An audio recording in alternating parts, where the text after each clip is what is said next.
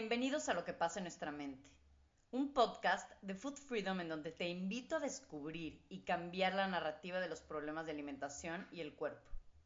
Bienvenidos a descubrir lo más oscuro y lo más profundo que existe en la mente de una persona con un trastorno de la conducta alimentaria.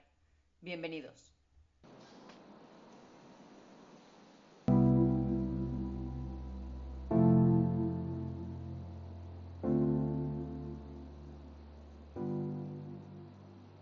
Hola a todos, muy, buenos, muy buenas tardes, buenos días. Desde donde nos escuchen, regresamos a lo que pasa en nuestra mente después de dos semanitas de descanso.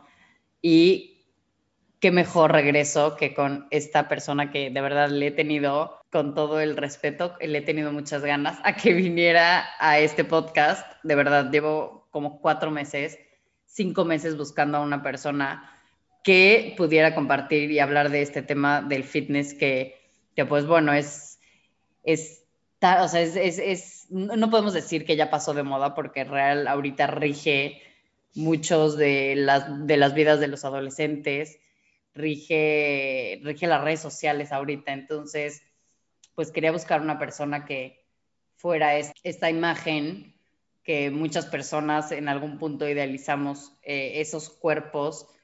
Y, me incluyo, yo le estaba platicando ahorita a Ceci, yo era una persona que veía su cuerpo y decía, wow, y llegué a un punto en que decía, es que sí, sí se puede, me voy a marcar más y demás.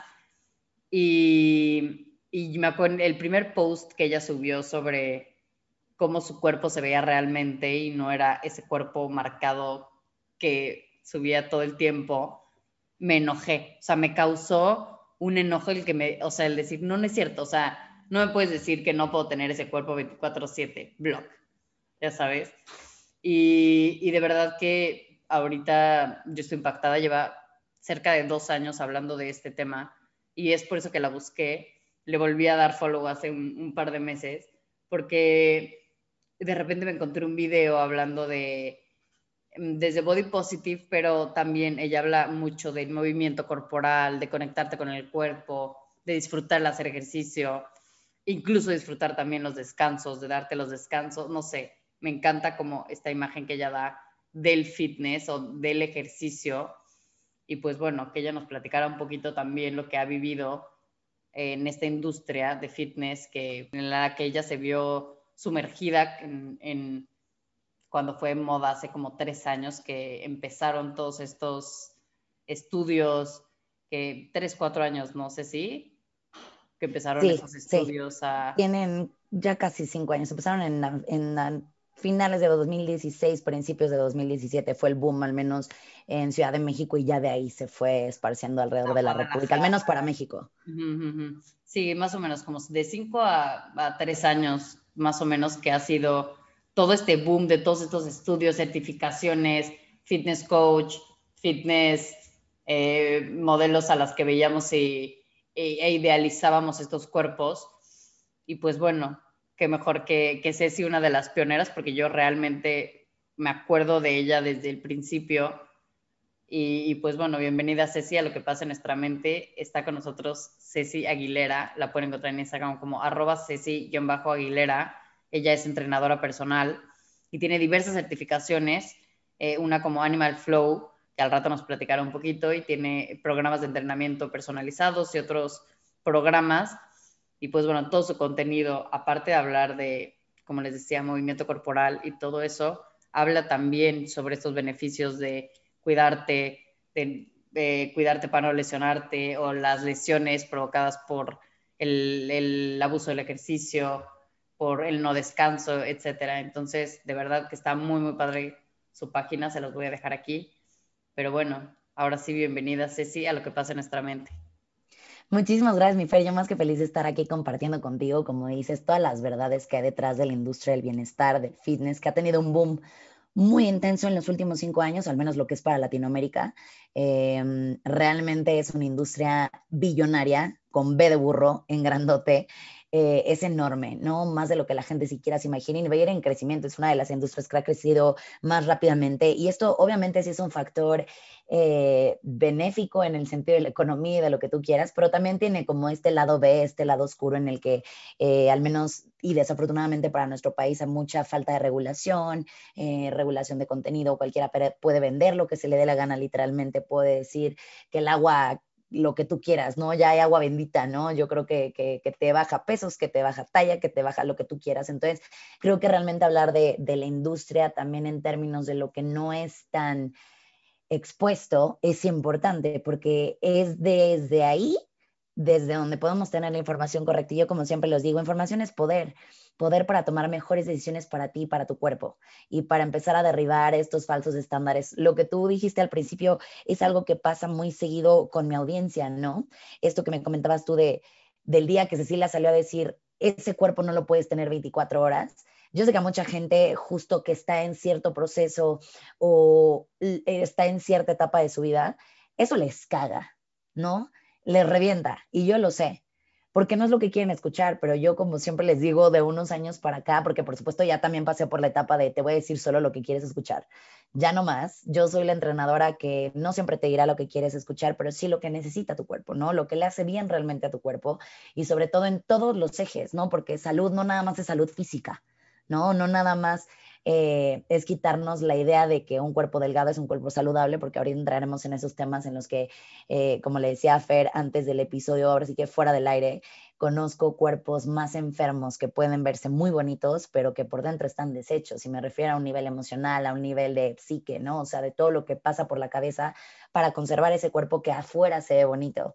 Entonces, creo que eh, genuinamente derribar esos mitos, exponer cierto lado B de la industria del bienestar es importante. No con ello significa eh, que, disminuyamos los beneficios que tiene para muchas personas, porque también yo, como siempre les digo, para todo bien ejercicio, para todo mal también. En mi caso, para mí la actividad física ha sido mi salvavidas, muchas veces eh, ha sido mi mejor terapia. Entonces creo que tiene muchos, muchos beneficios, muchas cualidades que todo el mundo, todos nosotros conocemos, pero también aterrizarlo en la realidad y bajarlo de ese pedestal en el que todos lo tenemos o en el que tenemos estos fitness coaches que existen hoy en día es importante para vivir un fitness journey, como yo le digo, una vida fit, si es que así le quieren etiquetar hasta para este cachito de su vida, que es la activación física, más saludable y sobre todo más real, que sea sostenible en el tiempo, ¿no? Porque pues ese cuerpo va a estar ahí los años que tú lo dejes vivir y, vivir eh, nadando contra corriente, es decir, luchando contra la naturaleza de tu cuerpo, contra lo que está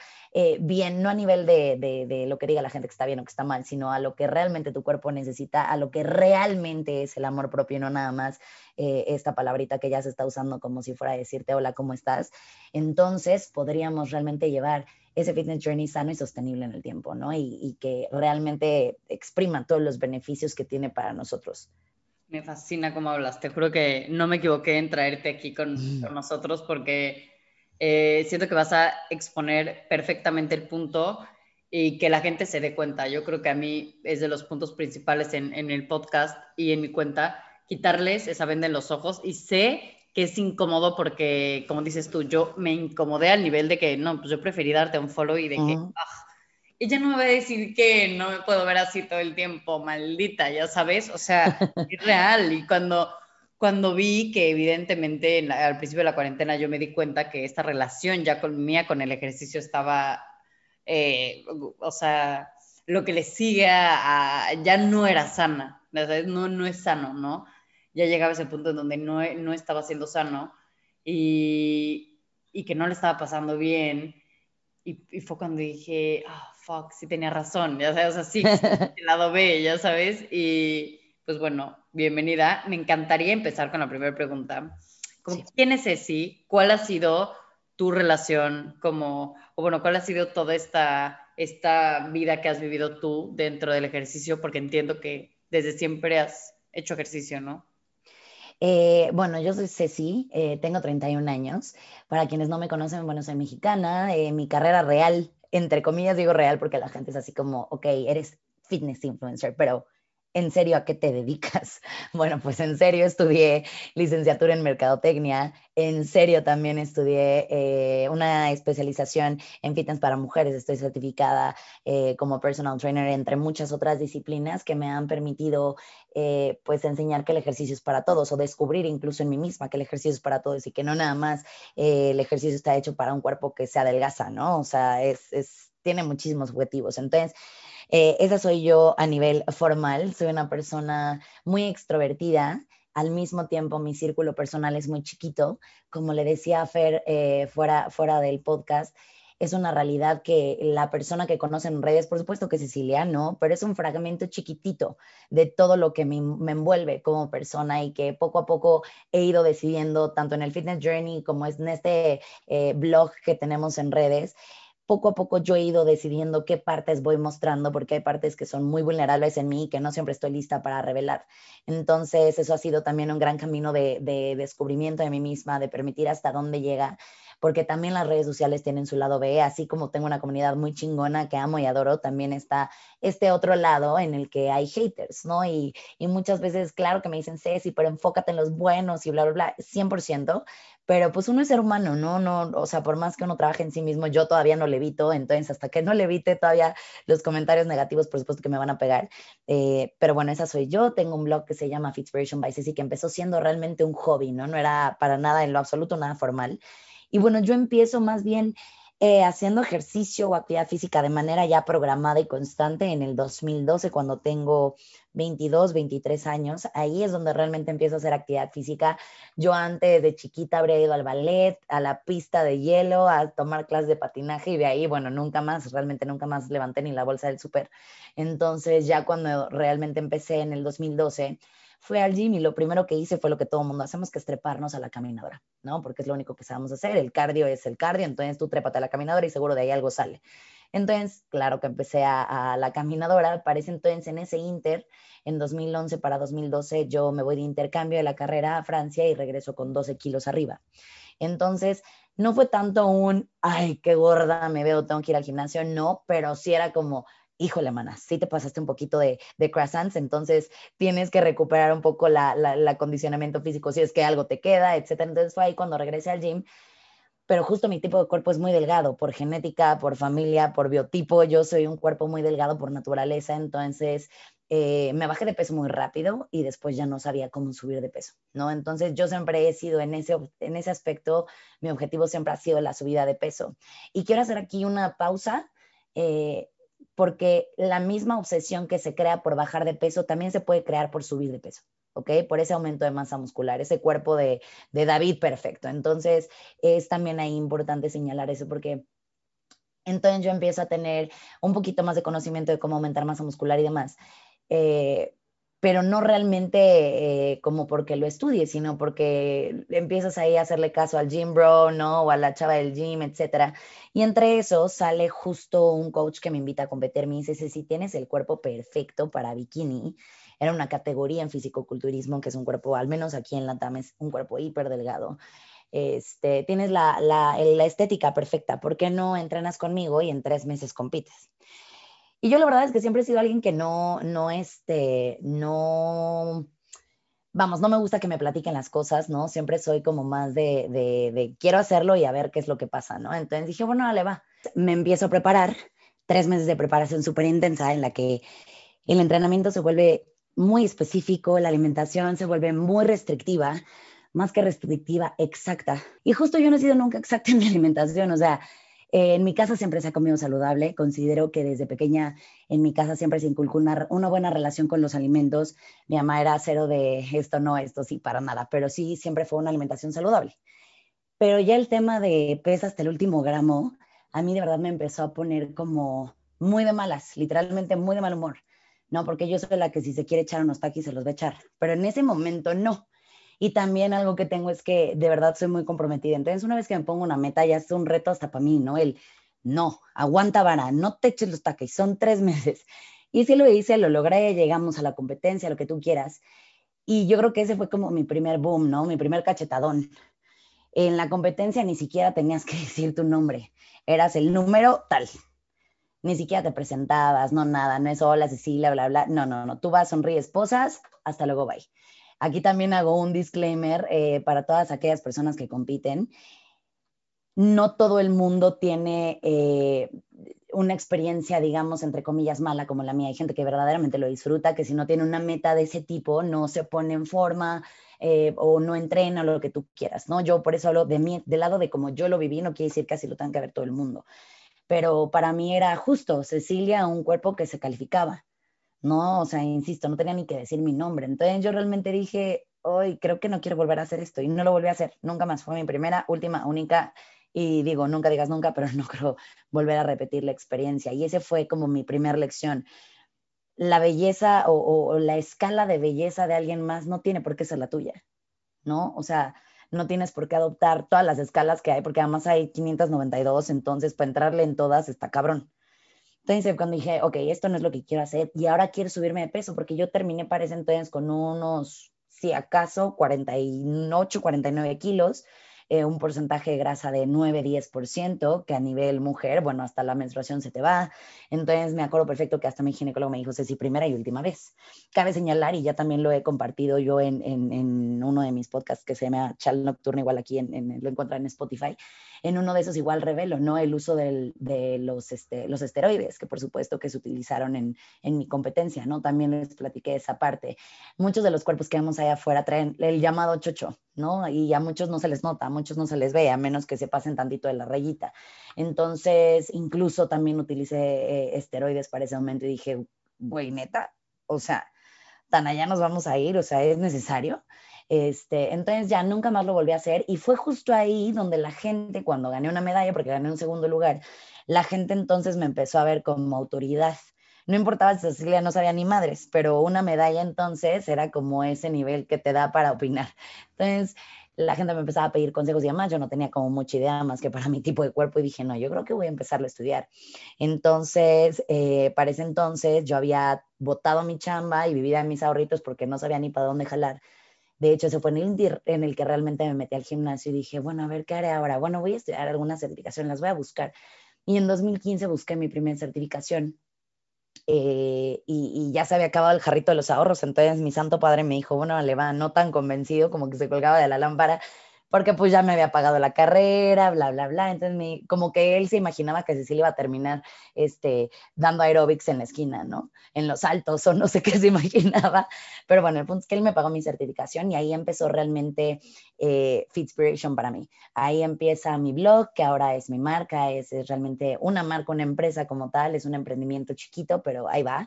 Y entonces una vez que yo me voy educando, realmente la perspectiva que yo voy teniendo del entrenamiento cambia, que es lo que, lo que te digo, la información es poder, ¿no? Se van derribando muchos mitos y al mismo tiempo empieza a chocar como mi mente y mis pensamientos con todo lo que yo veo en redes allá afuera y sigo viendo en redes. Hay muchas cosas que me hacen cortocircuito, pero como le digo a mis hermanas, no puedo tirar hate todos los días, ¿no? Tampoco se trata de andar haciendo en redes, pero realmente te das cuenta de cómo allá afuera hay un mundo de gente que una de dos, en cuanto a creación de contenido se refiere, una de dos, o neta no tiene idea de que lo que está vendiendo es una porquería y por eso es que lo vende, porque cree firmemente en ello, y dos, la gente que sabiendo que no sirve, que es dañino, que puede disparar eh, conductas compensatorias, un TCA, etc., etc., etc., no le interesa quién está del otro lado de la pantalla y lo va a seguir haciendo. ¿Por qué? Por vender, porque así funcionan las redes sociales también, ¿no?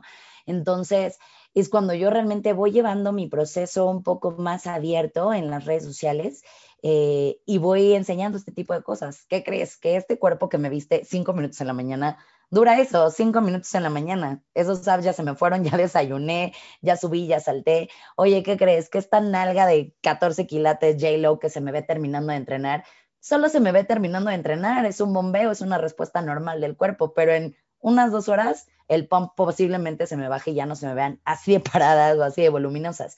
Y como bien dice, son cosas que a la gente no le gusta escuchar. ¿No? Son cosas que cuando estás en un proceso en el que estás en esa rayita que divide la disciplina de la obsesión, es muy difícil que alguien llegue y te diga, oye, ¿qué crees? Es que hasta aquí se puede. y el resto tienes que lidiar con ello en otros niveles, emocional, mental, tirar paradigmas, ideas con las que has crecido. Entonces hay mucha gente que no está lista y yo respeto, ¿no? Entre broma y broma les digo, vete a hacer tu reto de 21 días de abdomen. Cuando termine, vas a regresar aquí, yo voy a estar sentada lista para enseñarte cómo se hacen las cosas, ¿no? O sea, allá afuera venden lo que tú quieras. Es una de las industrias. La industria, por ejemplo, de las dietas es el porcentaje mayor en la industria del bienestar, ¿no? Y, me acuerdo perfecto en una conferencia como uno de ellos eh, hablaba del número de libros que salen anuales, ¿no? Y era literal más de un millón de libros anuales que salen respecto a dietas, ¿no? La del kiwi, la de la manzana de la luna, ahorita la del keto, la del fasting, la del keto más el fasting más el, o sea, que ya no saben ni qué inventarse, ¿no? Pero es una de las, desafortunadamente es una de las industrias que más consume, ¿no? Es una de las industrias que, que, más, que más impacto tiene para todos y que, bueno, yo al menos en esta etapa de mi vida, y lo remarco así porque la vida tiene etapas, la vida tiene distintas estaciones. Hoy a mí me vale madre si subo o si bajo de peso en este momento. Puede ser que la próxima semana Fer te vuelva a decir, ¿sabes qué? Ya tengo un objetivo otra vez, quiero volcarme, es decir, quiero subir de peso porque yo siempre estoy queriendo subir de peso, no bajarme. Quiero subir de peso, pero aparte quiero pararme de manos y quiero esto y quiero lo otro. O sea, ya mi panorama de lo que es la actividad física va ampliándose, ¿no? El cuerpo, insisto, no nada más sabe subirse bajarse de peso. El cuerpo sabe pararse de manos, sabe ser ágil, sabe de balance, sabe, yo qué sé, ¿no? La disciplina que tú quieras, parkour si quieres intentarlo. O sea, el cuerpo está muy cabrón como para limitarlo al, yo lo que quiero es bajar dos kilos, yo lo que quiero es subir dos kilos, yo lo que quiero es bajar porcentaje de grasa. Como siempre les digo, qué bonito cuerpo, pero enséñame qué sabes hacer con tu cuerpo.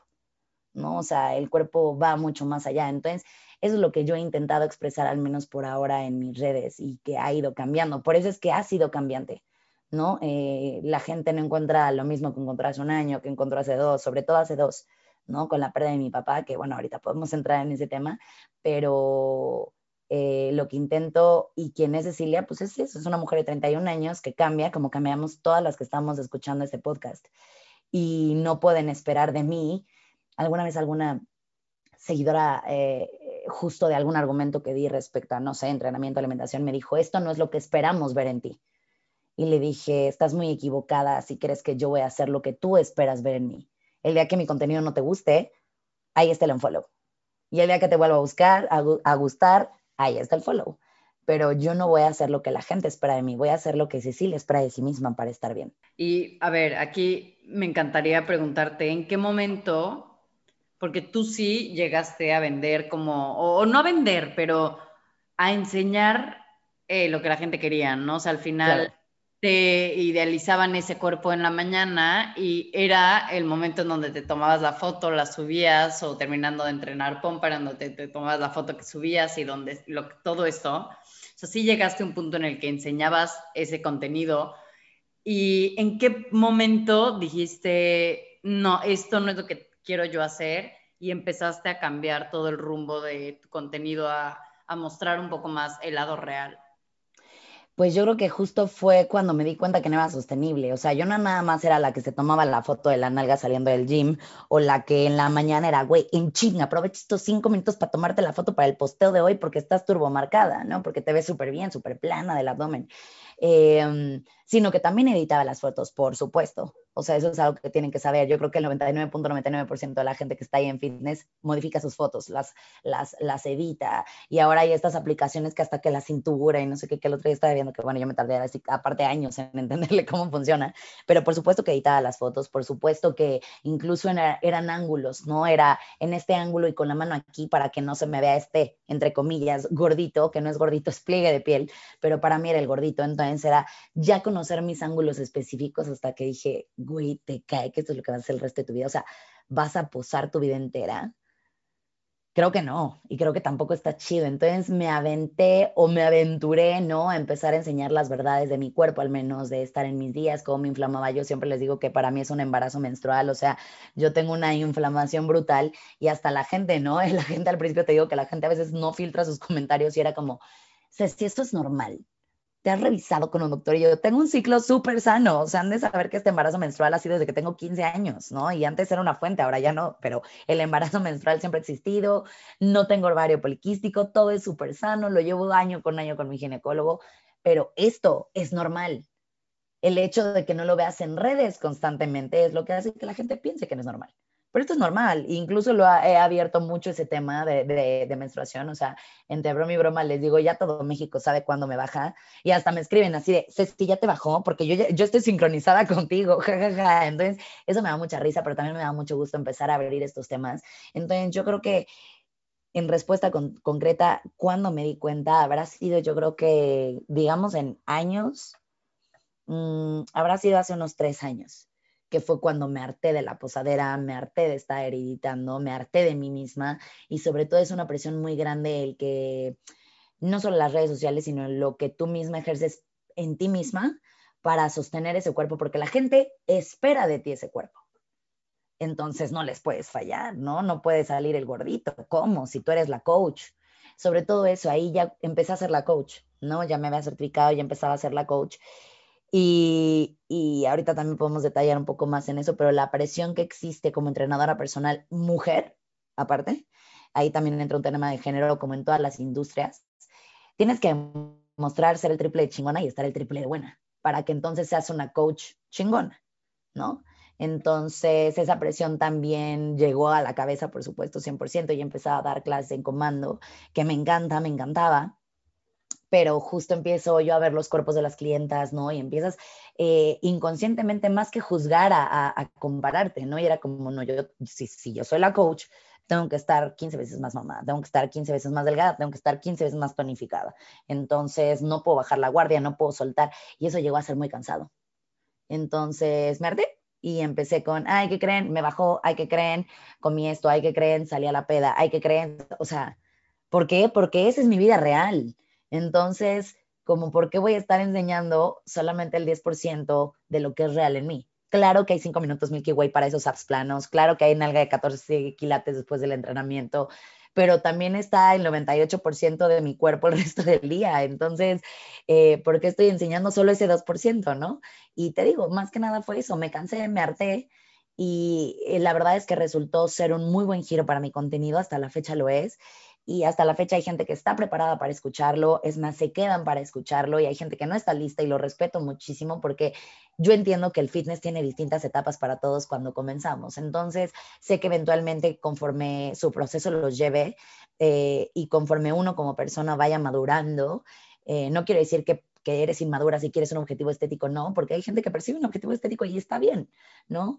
Eh, simplemente conforme vayas madurando tú en tu proceso y puedas empalmarlo, entonces es cuando vas a aprender a que igual esté el contenido de Ceci, que no me encanta que me dice que el six pack no dura todo el día, pero me encanta este otro lado de ella. Entonces simplemente tomo lo que me sirve y lo que no lo desecho, pero no es algo ya que me cause tanto ruido, ¿no? Entonces es lo que creo que, que sucede y, y, fue así como decidí dar el, dar el cambio. O sea, era muy cansado. Qué bueno que abriste este tema sobre la vida de fitness coach, porque de hecho la siguiente pregunta era, ¿Cómo vives siendo una fitness inspiration, una fitness coach? O sea, ¿cómo es realmente la vida lejos de lo que nosotros estamos viendo en redes sociales? Yo creo que eh, te voy a decir qué pasó con este boom que hubo en los estudios eh, que le llamamos fitness estudios o fitness boutiques que le llaman ahora.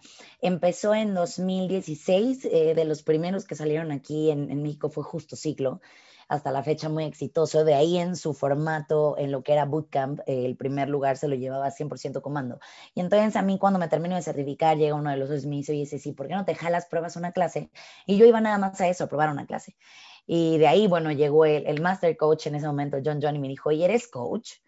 y yo justo me acabo de certificar, pero solo he dado personalizados. Oye, pero ¿quieres dar grupales? Yo no sabía nada de grupales, realmente entonces tocó también certificarme en grupales. Y, y sí cambia bastante el método y es importante también conocerlo y empecé a dar clases. Entonces, En este lado B eh, hay una parte muy, muy chula que, que, es realmente poder impactar a la gente todos los días con tu energía. La gente va a estos lugares a llenarse de pila, a sacar mucho ese estrés. También tienes que estar muy lista y conectada contigo, con tu energía, para saber también desechar, porque hay grupos que te pueden costar mucho trabajo, ¿no? Literalmente levantarles el ánimo y la energía se lee. La energía no miente, la energía no falla. Entonces, en ese aspecto te vuelves, creo que, una persona mucho más consciente y sobre todo mucho más eh, receptiva a entender el por qué cada uno de ellos va a, tomar la clase, ¿no? Todo el mundo tiene el mismo objetivo, ¿no? Creo que uno de los errores más grandes es asumir que la gente va a entrenar porque quiere subir o bajar de peso, porque de ahí luego vienen los comentarios incómodos, ¿no? Es como, güey, a mí me vale madres mi barriga, corro un maratón y lo corro en el menor tiempo que puedo, con todo y mi barriga, ¿no? Y hay gente que ni siquiera se imaginaría eso. Entonces, ahí es donde realmente para mí se abre un mundo nuevo de posibilidades de todo lo que yo podía hacer con el entrenamiento. Me empiezo a, a certificar más, a estudiar otros métodos, otras disciplinas. Ahí entra, por ejemplo, también Animal Flow, que ya fue como hacia los años finales. Y, y, esa parte es muy chingona, porque yo te puedo decir que hay una Cecilia antes y después de empezar a dar clases grupales, ¿no? De ser la fitness coach. Eh, ya de ahí, ¿qué pasa? Empieza el boom. Te voy a decir qué pasó. Cuando yo empecé realmente como fitness coach, hasta mis amigos era como, bueno, ok, pero ya en serio, ¿de qué vas a trabajar? Y yo, pues ya en serio voy a ser fitness coach. Y en ese entonces no estaba de moda. Hoy en día, bueno, la gente aspira a ser un fitness coach, ¿no? Es como lo más chingón que les podría pasar en estos momentos. Mucha gente joven eh, lo persigue. Y está bien, yo como siempre les digo, está padrísimo, empieza a estudiar. ¿Qué puedes hacer? Empezar a estudiar, ¿no? Porque si no allá afuera te conviertes en el coach que porque hace una sentadilla bonita ya cree que es coach y no funciona de esa manera. Entonces, esta parte de educación, de preparación, de entender los distintos perfiles, de poder adaptar el ejercicio a cualquier persona, eh, se me hace algo maravilloso, ¿no? Y es algo que, digamos, es el lado A de ser fitness coach. Pero este lado B, el lado B de esta industria es que, por supuesto, como muchas otras, empezó siendo una industria de hombres o trabajada por hombres. Entonces, estaban también los comentarios en los que si era una clase padre de hombres, una clase chingona. Pero si tú eras una coach exigente como mujer, eras muy perra. Entonces, eran estas diferencias muy claras en cuanto a género se refería, incluso viniendo de mujeres, que yo empecé a notar y que era incómodo, era pesado y era una presión distinta porque como mujer siempre tienes que demostrar el triple. En muchas industrias, obviamente no nada más en la mía, ya, ya lo sabrán las que nos están escuchando, las personas que nos escuchan. Entonces, había que demostrar el triple y aparte tenía que estar el triple de buena. ¿No? Porque yo tenía que demostrar que sí muy perra, pero aparte estoy bien buena, pero aparte chingona, pero aparte lo que tú quieras, el adjetivo que quieras insertar aquí en blanco, ¿no? Entonces empieza una presión más para mí de mantenerme y demás. Y si bien fue siempre un gran incentivo para mantener mi entrenamiento y mi alimentación, también llegó a ser cansado. ¿no? Porque entonces, eh, justo para el año 2019, yo llevaba ya dos años en comando y en febrero de 2019, después de terminar un reality que, que hice, eh, eh, tocaba regresar en febrero de 2019, ¿no? Y yo incluso estaba insegura, me había tardado meses en regresar porque del reality regresé con una composición corporal no ideal, ¿no? Para, para el perfil de fitness coach que se espera. entonces, me tardé unos meses en decidir volver y en poderme eh, recomponer, ¿no? En cuanto a estética se refería, no me sentía cómoda de presentarme así en el salón precisamente por la presión que representaba. Entonces, bueno, ya para febrero digo, ok, voy a regresar, entonces un febrero 8 voy a tomar mi última clase antes de volver a dar clases, eh, voy a tomar una clase de mi Master Coach de John John, salgo y pues es ahí donde mi, mi vida cambia por completo porque mi papá fallece a las 3 de la tarde, sin aviso. ¿No? O sea, mi papá, una persona completamente sana, eh, para ese entonces yo llevaba ya seis años viviendo sola con mi papá, éramos mi papá y yo, éramos roomies, entonces realmente mi mundo se pone de cabeza y lo último en lo que estaba pensando era si Cecilia estaba buena o no estaba buena, o comía o no comía. Eh, lo que pensaba era en cómo se sobrevive después de perder a mi papá en mi casa, muriendo solo conmigo. Entonces ahí realmente el chip cambia, ¿no? Y la presión del cuerpo dejó de ser la presión del cuerpo, ahora era ¿cómo le hago? ¿Cómo se superan estas cosas? O sea, yo sé que a todo mundo va a pasar por aquí, a todo mundo se le va a morir su mamá o su papá, pero, pero este es mi duelo, ¿no? Y nadie realmente puede calificarlo como, ay, bueno, pero ya estás grande, o ay, bueno, lo que sea, ¿no? Entonces, mi prioridad cambió por completo. Eh, regresé al entrenamiento y al ejercicio, regresé a dar clases al mes de que esto sucediera con un enfoque totalmente distinto. Yo regresé justo con la mentalidad de o regreso a dar clases y me empiezo a mover, me refiero anímicamente, o me quedo seis meses en cama. Entonces regresé a dar clases. no puedo decirte que la primera vez fue maravillosa, porque por supuesto que no, o sea, yo lloraba entre clases, eh, aguantaba el nudo en la garganta, eh, de repente se me iba el conteo, no estaba ni presente en la clase, eh, pero poco a poco, por supuesto que el ejercicio nuevamente se volvió una muy buena terapia para mí y justo con quien yo me apoyaba en cuanto a terapia me decía, no sueltes el ejercicio, porque bien que mal, el ejercicio, no me hablaban de alimentación, sino el ejercicio bien que mal tiene a fuerza esta liberación de hormonas, que si serotonina, que si esto, que lo otro, entonces de una u otra forma te va a ayudar a esta depresión, ¿no? Porque al final eso es lo que era, una depresión. Entonces, no lo solté, no lo solté, no lo solté, no lo solté. Me seguí de largo con el ejercicio, con el entrenamiento, pero ya realmente la prioridad en cuanto a estética cambió por completo. Entonces tomé la certificación de Animal Flow, eh, que es como mucho de conciencia corporal. La, la, disciplina se practica completamente descalzo, descalza. Entonces eso para mí era ya como, como un juego, como cuando eras chiquita y te valía madres lo que hacías, y si azotabas y si te raspabas y cómo se te veía el ombligo o la panza, whatever, te valía madres. Entonces ya desde que empezamos la certificación y dijeron zapatos afuera, yo así de, esto me encanta, vamos a empezar. Aunque fui súper torpe en la certificación, yo así de, estoy lista. Y ya después lo fui puliendo y entonces, insisto, empecé a descubrir ejes de bienestar o ejes del fitness que yo no conocía, ¿no? Eh, descubrí que sí tengo balance, que tengo equilibrio, que me falta un poquito de este lado, descubrí que soy una persona súper flexible, eh, soy una persona ágil en muchos otros aspectos, en fin, o sea, fui realmente como puliendo otras habilidades que yo eh, había dejado de lado, no porque no las conociera, sino porque era tal la presión en cuanto a la estética que toda mi atención y mi esfuerzo se volcó hacia la estética. Entonces, ese es el lado B para Cecilia de ser coach. Y creo que eh, muchos se identificarán conmigo en cuanto a fitness coaches se refiere. Muchos siguen atrapados en esta burbujita de presión social y de redes sociales de ser el coach turbo mamado y estéticamente aprobado para que la gente realmente pueda llamarnos coaches y tenernos ese respeto. Eh, yo una vez que cambié el enfoque y pasada la pandemia con la comunidad que tengo hoy, saben que como lo que se me da la gana. Obviamente conozco mis porciones, por supuesto que sé cómo comer, sé cómo alimentarme, tengo un nutriólogo que también me aterriza, ¿no? Porque claro que he pasado periodos dentro de lo que ha sido el duelo de mi papá, he pasado periodos nuevamente de cachitos de depresión en los que no me da hambre, o sea, no que no quiera comer, genuinamente no tengo apetito.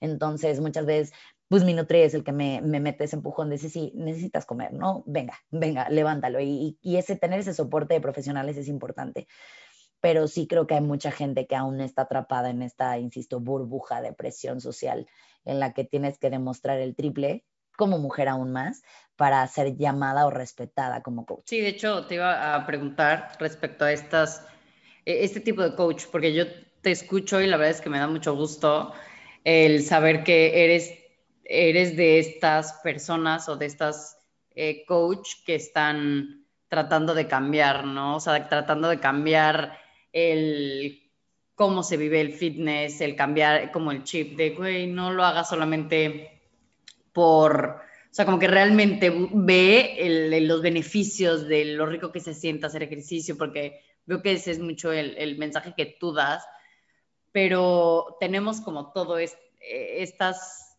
entrenadoras o estas coach que mm, el mensaje es como mucho más tóxico, ¿no? Supongo que tú conoces demasiado a, muchas de estas personas y tú como entrena, o sea, como una persona que estás muy consciente de todo ello, ¿cómo afecta a las personas que, que, están entrenando con esa persona? Sí, ¿de qué manera afectas la persona de eh, la vida de una persona cuando no eres, no tienes este nivel de conciencia sobre el daño que le puedes hacer a la gente?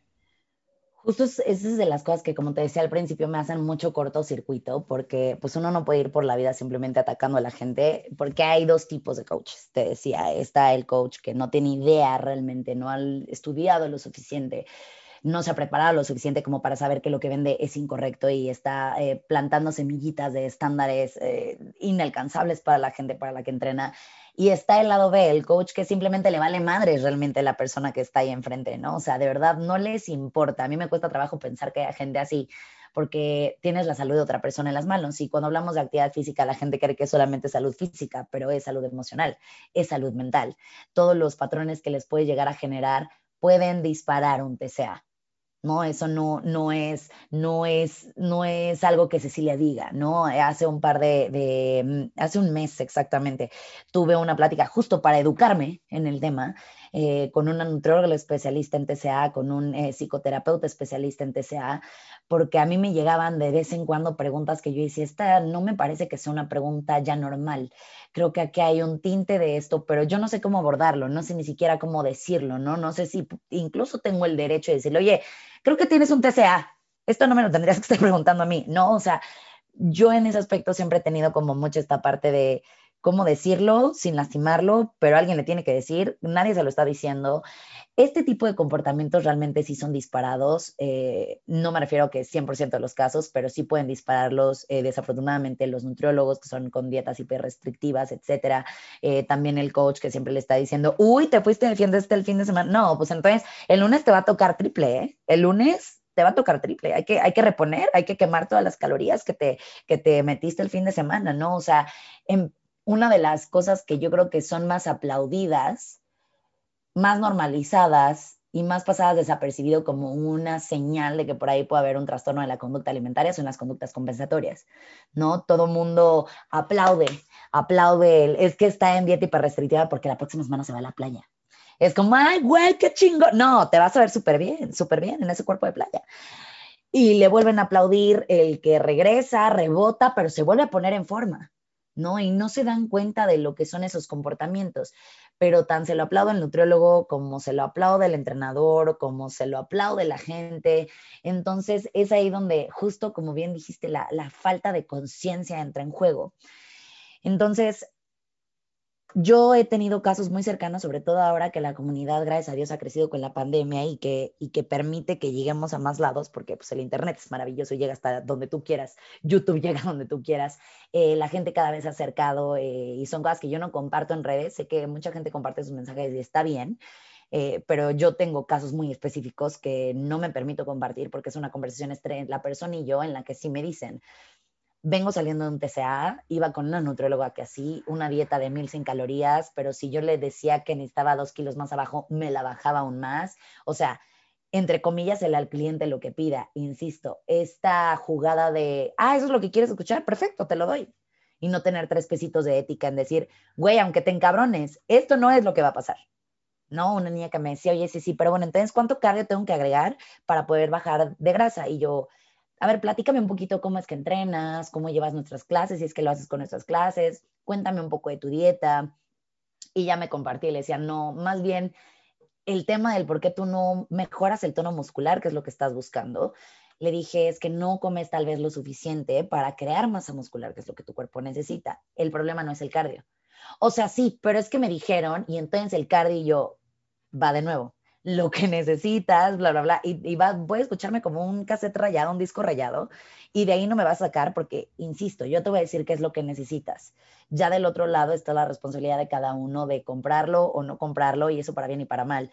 También va a estar la que te vende el vinagre por las mañanas, y si tú le quieres creer firmemente que el vinagre por las mañanas, úntatelo, embárratelo, tómatelo, inyectalo si quieres pero de eso que vaya a pasar es otro show.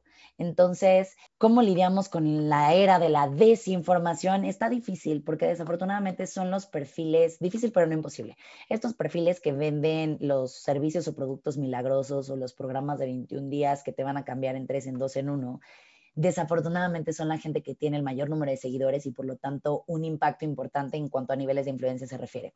Entonces, digamos que los que somos chiquitos, entre comillas, chiquitos como yo y otra gente que por supuesto conozco calificada y que de verdad se está esforzando por compartir la información correcta, poco a poco ahí vamos, o sea, como que generando al menos la duda de puta, ¿será que el vinagre no sirve? Entonces, bueno, ya al menos generamos la duda de si sirve o no sirve y ya ahí vamos de gane, ¿no? Poco a poco vamos, digamos, aclarando más. Esta misma ola de bienestar que se dio con el boom, también creo que ha invitado a la gente a informarse un poco más, pero ya también es una elección personal. O sea, como yo les digo, la información ahí está, es gratuita. Y aún así hay gente que no la consume o no la quiere consumir. No, me mandan su mensaje de, sí, sí, para aumentar masa muscular. Y yo, ah, claro, tengo tres videos, te los voy a compartir ay, pero no me los puedes resumir aquí rapidito. No, a ver, comadre, echémosle ganitas a la vida, ¿no? ¿Quieres informarte acerca de tu cuerpo? ¿Quieres buscar esto y lo otro? Aquí están los tres videos, son gratis, nomás los tienes que ver si quieres en la regadera, ¿no? O sea, entonces, creo que en cuanto a tema de, de gente en redes sociales con falta de responsabilidad o de ética, es una responsabilidad compartida tanto del mensaje que ellos mandan como de la decisión que toma uno de seguirlos y consumirlos. La relación de ti, o sea, tú con tu cuerpo, con la comida, siempre ha sido buena, siempre ha sido, este, me choca usar ya la palabra balanceada porque la sacan de contexto diez mil veces y ya el balance es lo mismo que este balance, tienes que comerte la ensalada porque hace rato comiste pizza. Y es como, ya huevo, te lo tienes que comer. Entonces eso ya no es balance, pero es como... Sí, empieza a ser compensatorio, eso no es balance. Sí, las van trans, como transgiversando, que es que ya no, ya, no, ya no puedo decir balance porque ya me siento como, la persona que te dice balance por, por tomarte la... Por tomar la palabra, claro. Exacto. Entonces, pero ¿cómo eh, has tenido tú siempre esta vida como neutra con tu cuerpo, con la comida, o si o puedes decir que en algún punto fue, llegó a ser muy obsesiva, llegó a ser enferma? Mira, yo creo que eh, desde lo que yo recuerdo de niña y hoy, y hoy lo valoro más que nunca, sobre todo en la era en la que estamos, eh, más que enterándonos del tema, pues quitándonos las vendas para ver realmente lo que va, hoy te puedo decir que afortunadamente eh, siempre crecí en un hogar en el que tan mi papá fue turbo profeminista, ¿no? Jamás fue el machito de bájate la falda, jamás en su vida. Y mira que, a ver, era del año 46, o sea, yo siempre me lo choreaba con que era compañerito Benito Juárez. Mi papá era realmente de mi generación, era de los papás grandes, no era un papá ya muy grande. Entonces, em, él jamás fue así, por lo tanto, realmente un estigma hacia mi cuerpo a nivel de género nunca existió y mucho menos del, uy, estás gordita, jamás en la vida, o sea, nunca. Y mi mamá nunca fue de la cultura de las dietas, hasta la fecha mi mamá le dices dietas y te escupe en la cara, o sea, mi mamá jamás ha llevado una dieta ni la llevará en su vida. Entonces, nunca yo vi o tuve ese ejemplo, al menos en mi casa, de, de estar a dieta, para mí era comer, era comer y se me antojaba X, pues te lo comías y si no X. Mi papá siempre que si en el Costco me compraba mis dulcecitos, mis cosas, y una era de, uy, no, eh, ya limítate, porque eso nada, jamás en la vida. O sea, siempre fue de esa manera. Creo que realmente cuando yo empecé de obsesiva a llevar mis toppers a todos lados, incluso hasta el restaurante, a lo que fuera, que ojo aquí, insisto, esto es como yo lo vivo, como yo lo percibo. Habrá quien vive feliz con sus toppers. Yo no. ¿ok? Entonces, cuando empezaba a llevar el topper a todos lados, fue cuando dije, güey, chale, neta, o sea, estás en el restaurante y yo con mi topper por, güey. O sea, ¿por qué no en vez de darme una dieta me enseñas a comer de todo? ¿No? O sea, ¿por qué no mejor que alguien me enseñe a comer lo que debería de estar comiendo sin restringirme o sin decirme, si no es pechuga de pollo, llévate tu topper a donde quiera que vayas porque igual y no hay pechuga de pollo, ¿no? Hasta la fecha, y eso no es broma, es un pequeño traumita que tengo, yo creo que de verdad desde que compito, a mí me das una pechuga asada y yo no me la como. O sea, para mí es como, pechuga asada, o sea, porque ya, o sea, me metiste la pechuga asada hasta por donde no. Entonces, hasta la fecha no es broma, pero no como pechuga asada así de tuntu, no. Si mi mamá me la hace nuggets, como cuando tenía cinco años, así sí me la como. Pero pechuga asada no me la como ni por favor así solita, o sea, me genera como mucho, justo como esa época en la que tenían que cargar todo, además seco, insípido y en toppers. Entonces dije, ¿por qué, güey? O sea, comer es un placer, carajo. La comida es, un placer, es, es, comer rico, es comer con los dedos, es disfrutarlo. Entonces, realmente creo que la única etapa en la que fue muy obsesiva fue ese periodo durante la competencia. Y nunca en los términos en los que, de acuerdo a lo que me compartieron estos expertos en TCA, nunca llegó a un término justo de, de, ser un trastorno o una enfermedad. He tenido, hasta la fecha, he tenido episodios, se los comentabas apenas un par de semanas, estos últimos dos meses me costó mucho trabajo alcanzar mi gesta calórica, alcanzar las comidas que tenía que hacer, porque entré nuevamente en un periodo, ah, te lo digo ahorita a ti abiertamente, en un periodo de sí una depresión, pero mis depresiones no son como la gente las quiere ver.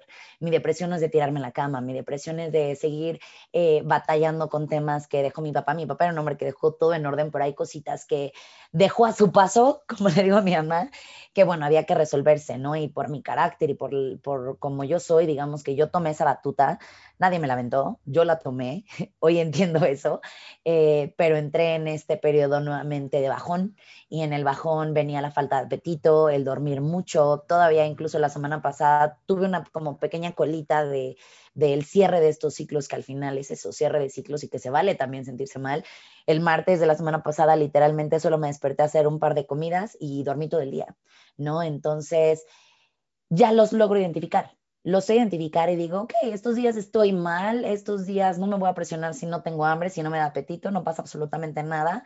En los días voy retomando y te digo, gracias a Dios cuento con un equipo que me rodea de profesionales, tanto la terapia como el nutriólogo, como yo misma como coach, que ya me aprendo a decir, relájate, hoy no entrenaste, chill morra, la próxima semana es una semana nueva, relájate. Ahorita que quieres entrenar si ni siquiera pila tienes.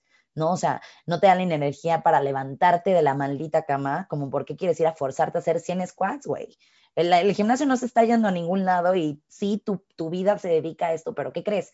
Que para poder salir con una sonrisa a dar clase todos los días, no es fingiendo la sonrisa todos los días, tienes que tenerla todos los días. Entonces, voy a darme chance de estos días sentirme mal.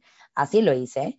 Eh, realmente estuve como más dispersa y, y demás. Me di chancecito y levanto el fin de semana. Realmente el fin de semana dije, ok, listo, ya está. Pasaron esos días, tampoco es que me clavo mucho en eso, me refiero a no me dejo ir, pues, ¿no? O sea, sí estoy consciente y le doy chance tanto a mi cuerpo como a mi mente como al alma de sanar y de darme ese chance, pero también yo solita me pongo, digamos, mis, mis deadlines, ¿no? O sea, digo, ok, para el viernes ya tengo que estar lista porque salgo a mi fisioterapia, porque esto, porque el otro, y ese día entonces agarra el patín, aprovechase y agarra el patín de que ya tienes cosas que hacer importantes, entre comillas importantes, pero agárrate de ahí para entonces eh, eh, empezar de nuevo. Y así lo hice y esta semana eh, el apetito regresó muchísimo el fin de semana, esta semana he comido muy bien, pero entender eso, que la vida es un sub y baja y que pueden pasar cosas como como lo de mi papá, por ejemplo, que me cambiaron el mundo de cabeza, creo que es muy importante para darle chance realmente a ese cuerpo, ¿no? Y entender que muchas veces no es una semana de mala relación con la comida, muchas veces solamente que tal vez esa semana por X o Y o por mucho estrés en el trabajo o en tus relaciones no te dieron ganas de comer, o aprender que si ya lleva un periodo prolongado de tiempo con, por ejemplo, uno de los trastornos que recién pues no recién se descubrió, sino que siento que apenas le dieron realmente la luz que, que tiene que tener el trastorno por atracón, ¿no? Esta, estas conductas compensatorias también hay que tener tal vez eh, la conciencia con uno mismo de, de, más que identificarlos o de llevar una listita y contarlos, simplemente saber cuando ya están siendo como un periodo constante, ser conscientes de que dices, híjole, no, ya pasó un mes o así, dos meses, levantar la mano y pedir ayuda, ¿no? Como me lo decía el, el psicoterapeuta al que entrevisté, si levantar la mano y preguntar si tal vez tienes un TCA no hace que lo tengas. O sea, hay mucha gente que viene y me asegura que tiene un TCA y es como, sí, ¿por qué no? Y es que el fin de semana y entonces después, y es como, no, eso no es un TCA. Eh, sí estás teniendo conductas compensatorias, pero no estás todavía en un TCA. Entonces, vamos a revertir esto, vamos a intentar, vamos a sustituir, vamos a hacer, no, pero yo creo que eso también es muy importante, levantar la mano y pedir ayuda, yo levanto la mano para todo. O sea, yo soy, o sea, para mí la terapia es canasta básica, ¿no? Todo el mundo la, la debería de tener en muchos ejes. Entonces, pues es así como ha sido mi relación con la comida. Creo que es buena, eh, creo que soy consciente de, de, de, mis periodos, de los que he tenido todavía de depresión, estos episodios de depresión o de bajón, y lidio con ellos, fluyendo con ellos y ya después retomando. O sea, el mundo no se acaba por esos periodos para mí. Es increíble, porque sí, mucha gente no, como que no, no entiende eso, ¿no? No entiende que, que eso es la vida, ¿no? O sea, como que de repente igual y, y yo, ¿no? Una persona o cualquiera que me escuche que tiene un trastorno de la conducta alimentaria, no podemos todavía vivir estos procesos por los que la gente pasa normalmente, que es, oye, tuviste una semana a lo mejor pesadísima y comiste un poquito menos o todavía tuviste un no sé, comiste mal, ¿no? O sea, mal hablando de que a lo mejor te pasabas un poquito más de las horas de comida o lo que sea. Pero pues hay mucha gente que, ah, pues tuve más chamba o, ah, tuve una pérdida o, ah, tuve tal. Y pasa, porque eso es la vida y la gente no entiende que no es lineal de todos los días tienes que comer tantas calorías, todos los días tienes que comer así, todos los días tienes que sentir así, todos los días tienes que, que, que, todo, que así, ¿no? Como si fuera ya la única, la única línea por la que te tienes que ir y no ven que hay esos sub y bajas que tú estás hablando.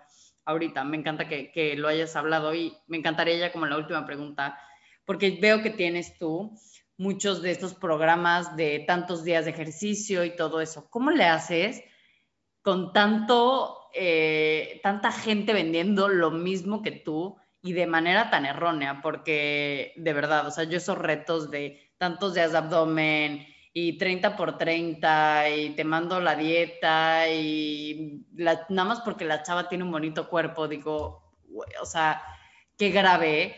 ¿Y cómo le haces tú teniendo en el mercado algo así, o sea, un producto que eh, suena similar, pero que tú le quieres dar esta vuelta o este, este, este mm, sazón tuyo, ¿cómo le haces?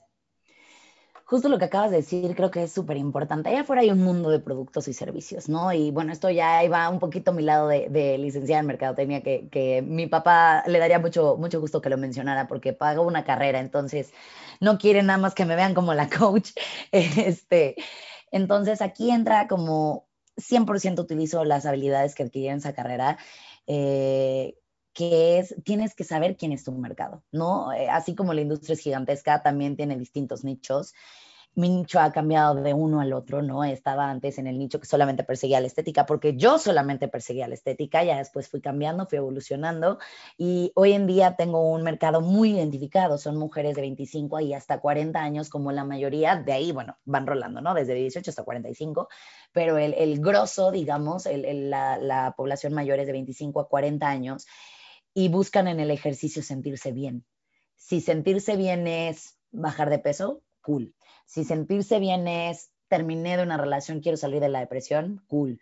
Si sentirse bien es, oye, si, si soy corredora de trail y complemento mi rutina de trail con tus rutinas de fuerza, chingón. Yo que te vendo es muy simple y lo, lo divido en dos lemas que, que, que los repito como cassette rayado, como disco rayado, pero realmente son lo que me rige, que es el primero y el más importante, mi cuerpo no me define, yo defino mi cuerpo. Y el segundo es, el ejercicio es para todos sabiéndolo aplicar y el cuerpo es capaz de todo sabiéndolo cuidar. Y esto es muy importante porque yo, como les digo, en este programa, ya sea el Dirty 30 que me aventé, ya sea el de principiantes que era, les llamaba yo, este, fresh start, ¿no? Para, ¿Por qué? Porque vas empezando, no sabes ni para dónde jalas. Yo te llevo de la mano. Primero, saber que yo te acompaño. Yo te acompaño en todo el tiempo y, y no te acompaño de palabra. Quienes me conocen y quienes están en mi comunidad, yo contesto mensaje por mensaje y atiendo. Y es más, si me contaron que les dio COVID, me acuerdo, o sea, me acuerdo quiénes son y cómo vas con la recuperación de COVID. Te sugiero este programa, no te avientes este todavía. O sea, tener ese bond con tu comunidad es muy importante y eso es realmente el diferenciador de tu producto. Yo no te estoy vendiendo un programa de 30 días con sesiones de 35 minutos. Yo te estoy vendiendo el que tú me des chance de que yo te pueda demostrar en esos 35 días que tú puedes hacer el ejercicio a tu manera y de la manera que a ti realmente te pueda gustar, que a ti te ajuste. ¿No? Te estoy vendiendo que en, en Dirty 30 o ahora que se viene el programa nuevo que se llama Thriving 45, te estoy vendiendo que en 30 o en 45 días o en el de principiante caben todos los objetivos, desde el que quiere salir de una depresión hasta el que quiere correr un maratón. Yo aquí no juzgo la razón por la que estás. Creo que ese es el diferenciador respecto al 30 días de glúteos. ¿Qué buscamos? Nalga. O sea, insisto, nada en contra. Yo también me encanta la nalga. Qué padre, güey. Nalga de 14 kilos, qué chingón. Pero y entonces es si yo soy una persona de cuerpo grande, una persona gorda, no entro, no se puede. Esos ejercicios no son para mí, porque están brincando, porque están haciendo. Yo tengo problema tal vez de lumbar, tal vez tengo problemas en las rodillas. Entonces ya me siento totalmente fuera de tu programa. Ese programa no es para mí pero no porque el programa esté cero adaptado para lo que tú quieres o porque no sea versátil, sino viene entonces el juicio para uno misma, el señalarse a uno mismo y decir, soy yo la que no va a ser capaz de darle ese programa, no doy el ancho para entrar en tu programa. Y yo lo que te vendo es, no necesitas dar el ancho para mi programa, mi programa necesita dar el ancho para ti. Yo soy la que necesita buscar cuánta variación se me ocurra para lograr hacer que tú que estás en tu casa, que eres gordita, que apenas vas empezando, aguantes a muchas veces incluso más que la flaquita que dices, tu gordita, oye, qué bonito cuerpo porque está flaquita. Y muchas veces la, la flaquita no da lo que ustedes pensarían. Insisto, no es una generalidad, son ejemplos, ¿no? Entonces, ese es el diferenciador de Fitspiration, ese es el diferenciador de mí, mío como coach. Yo no quiero que tú des el ancho para mis rutinas. Yo soy la que tengo que dar el ancho para lo que tú necesitas y para el objetivo que tú quieres cubrir. Mucha gente le vale un kilo si se sube a la báscula. Es más, ni yo me trepo a la báscula. Y a mucha gente le vale. Entonces, imagínate que yo estuviera, bueno, venga, esta repetición del nalga. Y entonces terminando, vas a ver que 200 gramos arriba del glúteo. Güey, por. Para que te des una idea, Fer, preparo tanto mis clases que en mis clases nunca vas a escuchar el, venga, vamos a darle y a bajar el gordito de la espalda. Yo no uso esos términos literalmente no los utilizo y no los utilizo no porque a Cecilia no los tenga en el vocabulario, de manera consciente no los utilizo. Incluso les digo, vamos a trabajar entonces el dorsal. El dorsal es el que comúnmente ustedes llaman gordito de la espalda. No es gordito de la espalda, se llama dorsal. Y entonces empiezas a reprogramar a la gente. Los músculos tienen nombres. Y los pliegues de piel no siempre son gorditos, son pliegues de piel. Todo el mundo tiene pliegues de piel. Todo el pinche mundo tiene pliegues de piel. El chiste es que necesitamos más gente que los muestre para que lo normalicemos, ¿no? Entonces, ¿cómo le hago para vender entre tanta gente? Eso. Yo no estoy esperando que tú des el ancho para mí. Yo estoy esperando ser la coach, suficiente coach, y que Fitspiration tenga lo que necesita tener para ser quien dé el ancho para ti. Eso es lo que yo estoy buscando. Me fascina, Ceci. Pues muchísimas gracias. Me encantaría nada más cerrar aquí. ¿Tienes algún mensaje para toda esta gente que, todavía tiene mm, esta manera de, vender y esta manera de hablarle a la gente y de tratar a, las personas y de mostrar eh, en redes sociales, tendrías como un mensaje para ellos y para la gente que te escucha. Claro que sí, mira, para la gente que, que todavía tiene esta filosofía de vender lo que la gente quiere escuchar, si lo hacen de manera eh, inconsciente, pero les empieza a generar el bichito de la duda, ¿no? Les empieza a sembrar esa semillita que te dice, ¿y será? Ni siquiera es esto en lo que yo creo. Yo sí los invito a seguir el instinto, a seguir lo que saben, porque además, si es que realmente son personas preparadas, tienen que saber lo que funciona y lo que no funciona. Lo saben. Entonces, no tengan miedo de que la gente, mucha gente los va a votar, como bien dices, hay mucha gente que no está lista para que les digas, híjole, ¿qué crees, comadre? Eso no funciona, pero también vas a acaparar a mucha nueva gente que quiere realmente estar en mayor conexión con su cuerpo y generar esa conciencia corporal para sí mismos que los lleve realmente a un estado de salud física, mental y emocional. Entonces yo los aventaría, los incitaría a que se aventaran a, intentarlo. A la gente que lo hace por vender, híjole, ahí sí, pues mejor me lo reservo porque no es un mensaje bonito. Entonces, que esa gente ojalá un día se termine, de verdad, porque no tiene idea del impacto que genera en otros, el daño, el daño que genera en otros es muy fuerte como para como para seguir teniendo, perdónenme la palabra, pero para seguir teniendo esos huevos de salir a las redes y decir que funciona, eh, que su proteína para mujeres es para mujeres, ¿no? Ese tipo de estupideces. Y bueno, por otro lado, para toda la gente que nos está escuchando, eh, de verdad, y, perdonen que lo repita, pero es real, o sea, su cuerpo no las define, ¿no? Somos nosotras quienes definimos al cuerpo en cuanto al valor que le damos, en cuanto a cómo nos vemos nosotras a nosotras mismas en el espejo, en todas esas conversaciones que tenemos cuando vamos manejando y que normalmente tienden a ser negativas, el, cómo realmente podemos ponerle ese freno.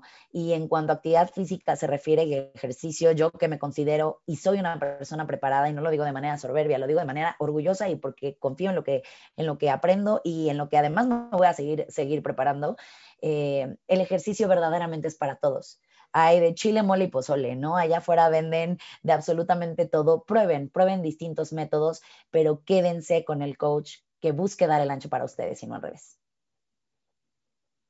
Muchísimas gracias, Ceci. Pues muchísimas gracias a todos por acompañarnos. Es buenísima la plática. Muchas, muchas gracias por platicarnos este lado B del mundo fitness. Y pues bueno, todos los demás, de verdad, sigan la cuenta de Ceci. Es una muy buena cuenta, la puedo recomendar 100%. Es, está en Instagram como arroba Ceci-Aguilera. Y pues bueno, tienes una página de internet con muchísimos eh, entrenamientos y demás. De verdad, dense una vuelta, les va a encantar. Y pues muchísimas gracias, Ceci, por acompañarnos y a los demás nos vemos la próxima semana en lo que pasa en nuestra